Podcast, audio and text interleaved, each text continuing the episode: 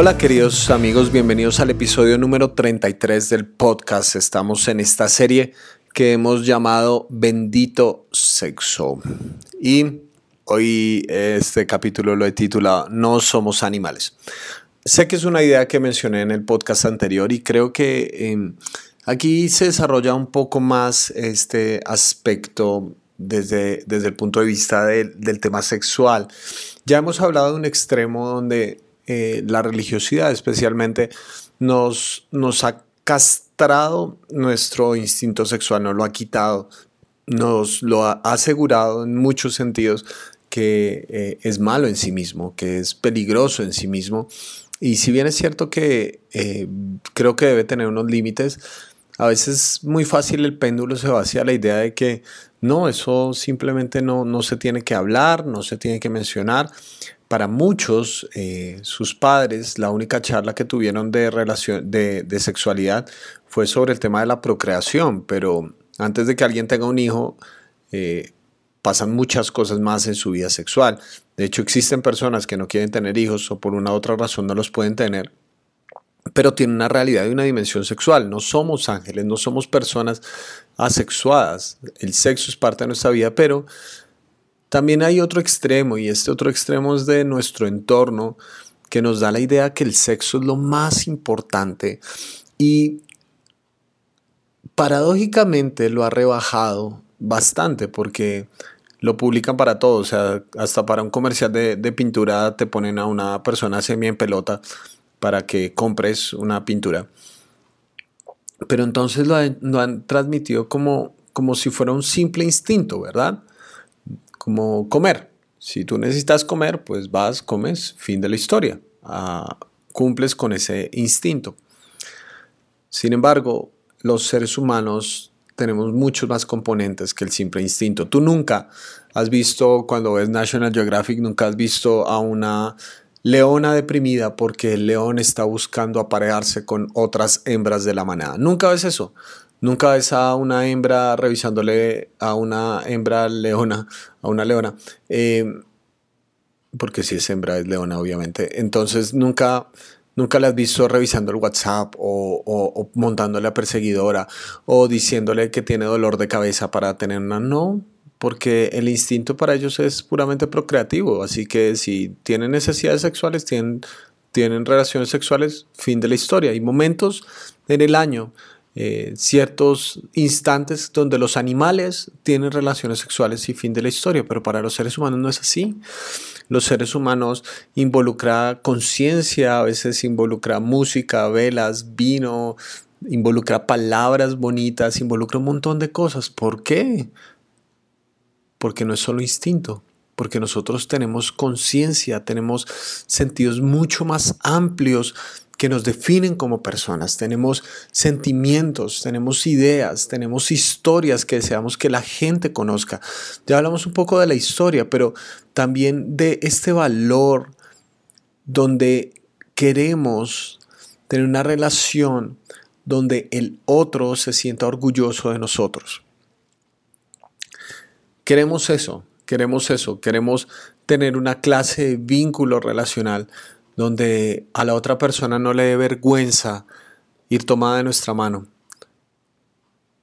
Ese es quizás uno de los problemas más grandes de las personas que aceptan ser las amantes de otras, porque tarde o temprano termina explotando una bomba en sus propias manos, porque ellos pensaban que iba a ser suficiente con el tema sexual, pero tarde o temprano las demandas de exclusividad y sobre todo de una, un, compartir social de esta relación.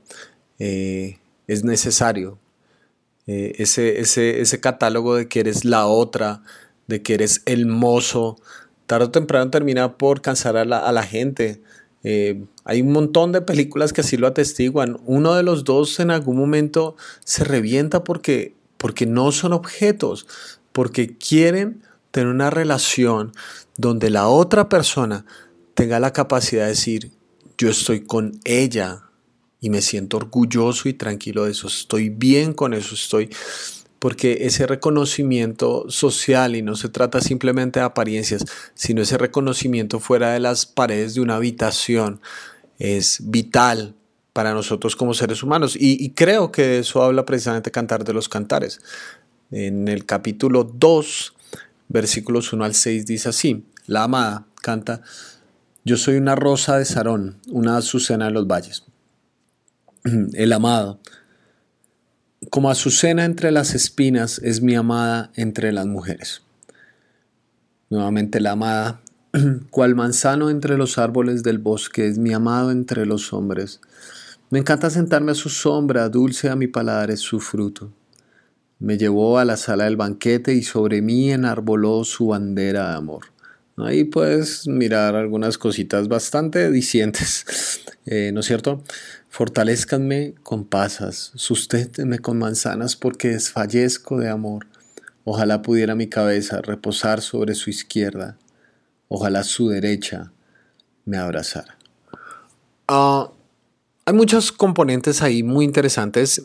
Como he dicho constantemente, recordemos que para ellos las figuras, lo que es valioso, eh, en, la en, la imaginación de ellos, lo que las figuras son importantes para ellos tienen que ver mucho con su cultura, porque si a ti te dijeran, eh, tú eres como un manzano entre árboles, pues no tiene sentido o te totearías de la risa, ¿no es cierto? Porque para ti no es tan, tan importante, pero tratemos de extraer lo que están diciendo aquí, porque el amado dice como Azucena entre las espinas es mi amada entre las mujeres y ella responde cual manzano entre árboles del bosque es mi amado entre los hombres. Aquí da la idea de que necesitamos en la vida una clase de relación donde sintamos que somos únicos. Es decir, que esta mujer sí es una mujer, pero es única. Es como una azucena en medio de los espinos. Y este hombre, sí, sí, sí es un hombre, pero es único, es como el manzano en medio de los árboles, es, es particular, es un fenómeno único dentro de la historia humana. Y es el amor de mi vida, ¿me entienden? O sea, eh, el amor exalta esos valores diferenciales, esos elementos que nos diferencian del resto de las personas, en un sentido, solamente en un sentido y en el sentido más positivo de la palabra.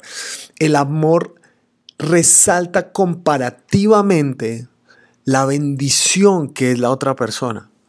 Es decir, miro al resto del mundo y digo, de todas las personas en el universo, estoy con ella. Es que piensa en ese hecho.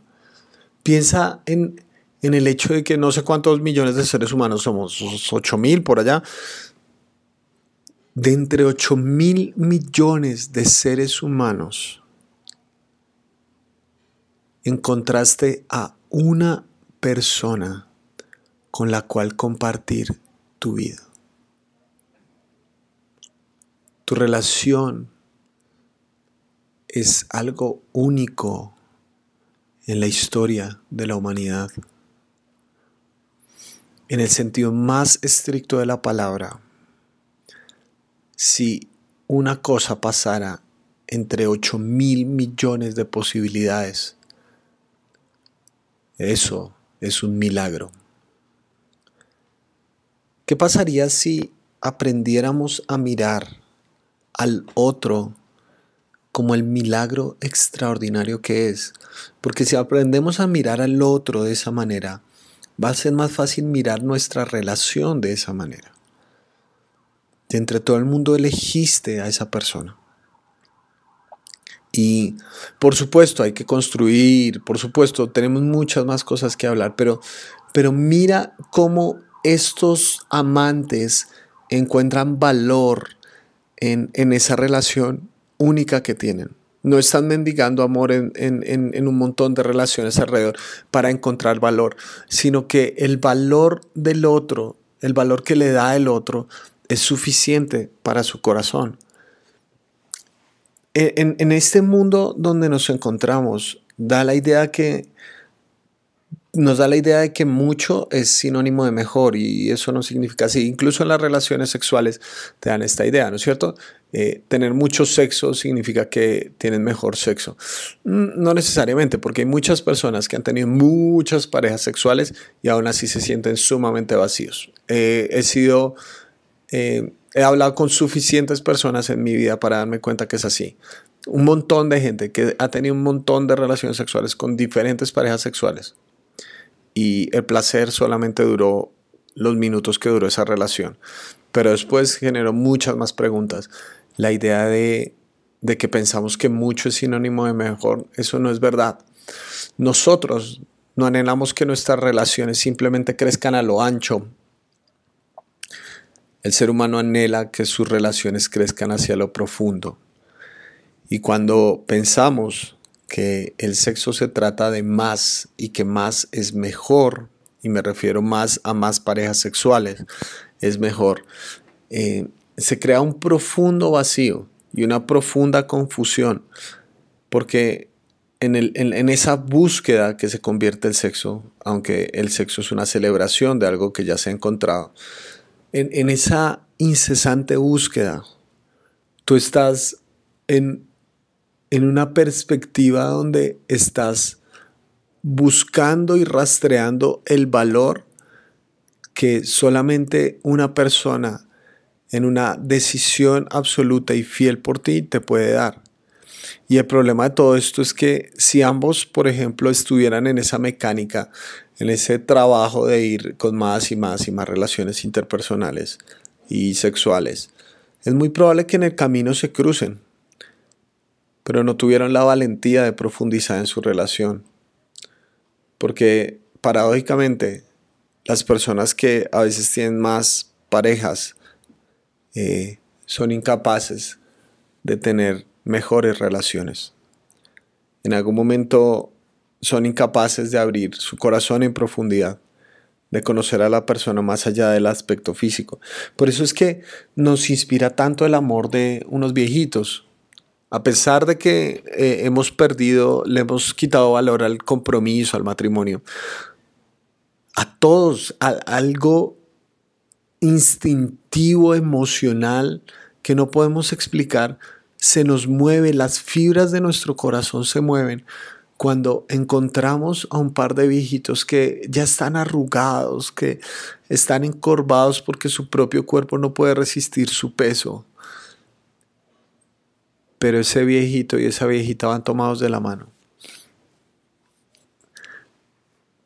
Podemos ser las personas más escépticas, más endurecidas, pero siempre que vemos una fotografía de un par de viejitos tomados de la mano, es un testimonio de el valor de exclusividad y, y, queremos llegar allá. Cuando un hombre, una mujer se paran y dicen, bueno, yo tengo 50 años de casado, la primera pregunta que tenemos es, ¿cuál es el secreto? ¿Cómo llegaron allá? ¿No es cierto? Porque de una u otra manera todos anhelamos esa clase de relación de exclusividad, donde, donde el otro ve el misterio maravilloso que es esa persona. Entonces, te das cuenta que hay una clase de amor que está más allá de los dinteles de lo puramente físico. Que, que lo físico puede, eh, es una parte esencial de, de la relación, por supuesto que sí, pero las relaciones tienen que trascender esa dimensión y dejar de centrarse en el hacer, tener una relación, hacer el amor y pasar al ser, a lo que es la otra persona, por lo que vale la otra persona. Yo, yo creo que eso es una, una cosa muy importante, porque, porque este es el mundo donde se habla tanto del amor, ¿no es cierto? y todo parece, todo parece que, que, se justificara en términos del amor. Pero el problema cuando todo es amor es que parece que nada lo es. Cuando a todo le ponemos el título de amor, el problema es que no sabemos dónde buscar el verdadero amor.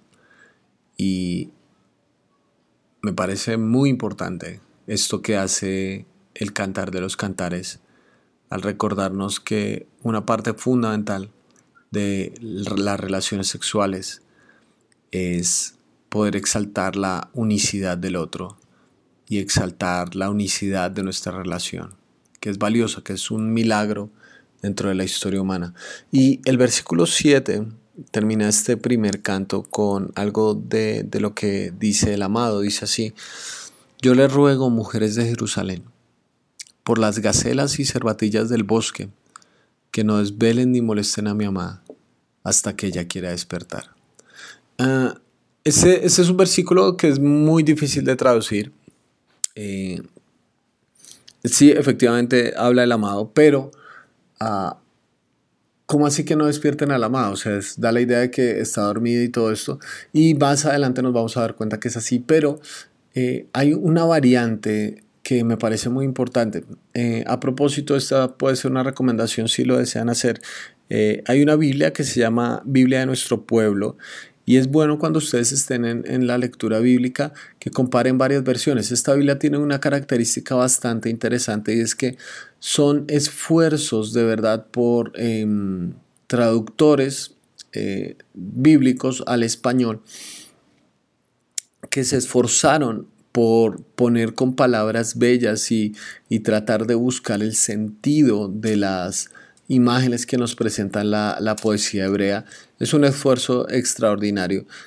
Pero aparte de ser muy bonita estilizadamente en muchos sentidos, sin cambiar el sentido fundamental de, de la traducción, el versículo 7 es diferente porque lo traduce de esta manera. Dice, les conjuro muchachas de Jerusalén, por las gacelas y siervas del campo, que no despierten ni desvelen al amor hasta que a Él le plazca. En, la traducción, la primera que leímos, parece que se hablara de la amada, pero, eh, y, es que en el hebreo es muy confuso, pero eso tiene mucho más sentido, porque dice, no desvelen al amor, no lo despierten hasta que a Él le plazca. Es como, como la idea que, porque aquí amor evidentemente se refiere, creo yo, al, tema sexual, al, al, amor sexual, al amor erótico entre una pareja. Pero que dicen, no despierten, no desvelen al amor hasta que a él le plazca. Es como si, si el, sexo, eh, este amor sexual, tuviera casi que una personalidad propia, ¿no es cierto? Como que que tienes que ser cuidadoso en, no ir a despertarlo si no es el momento adecuado. Tienes que ir eh, adecuadamente, tienes que ir con respeto, con valor. No, no es simplemente un instinto que despiertas como si quisieras comer algo y lo compras y lo utilizas y ya. No, no, no. No, no despiertes ni el en el amor hasta que a él le plazca. Es decir, el, el sexo no es simplemente algo que nosotros generamos, es la consecuencia de una relación que ya es comprobada. No usamos el sexo para entrar a una relación, sino que el sexo es una consecuencia de una relación comprobada. No se usa el sexo como una manera de generar una relación, como el generador de relación, sino que hay una relación y eventualmente el sexo va a llegar a ser parte de esa relación. Eventualmente en un vínculo, eh, como ya hemos dicho, que presupone el cantar de los cantares, en un vínculo matrimonial, donde hay un amado y una amada y una celebración previa en un vínculo matrimonial, eventualmente el sexo va a ser parte del amor, se va a despertar, sí, se va a despertar, pero no tienes que forzarlo. ¿Cierto? No tienes que forzarlo ni centralizar tu vida en él. No tienes que decir, bueno, ya es hora, ya, ya, ya toca la pruebita, amor. No, así no funciona. Así como funciona es que hay una construcción de una relación donde se dan mutuamente valor, donde encontramos que nuestra relación es única, valiosa, porque la otra persona es única y valiosa. Y eventualmente el amor erótico va a llegar, porque tiene esta personalidad. Y cuando llega, sin necesidad de que lo despertemos ni lo desvelemos, sin necesidad de que lo forcemos, cuando llega parte natural de la relación, se puede disfrutar mucho más profundamente. Porque sabes que cuando te levantes No vas a encontrar el dinero para el taxi. No vas a encontrar una persona que ni siquiera se acuerda de tu nombre, sino que vas a encontrar a la persona con la que vas a pasar el resto de tus días. Oro para que tengas esa clase de relación, que cuando te levantes del lecho, después de haber tenido una relación sexual, sea una relación tan segura que esa persona se comprometió contigo aún antes de tener una relación contigo, que esa persona no se preocupó por despertar el amor ni desvelarlo, sino que le dio espacio al sexo y que cuando te levantes y lo veas, cuando te levantes y la veas, te sientas absolutamente seguro, porque sabes que la relación que tienes es el milagro más grande que Dios te ha regalado. No eres un animal, eres un ser humano que puede disfrutar de este regalo que el Señor ha puesto en tus manos. Te mando un gran abrazo.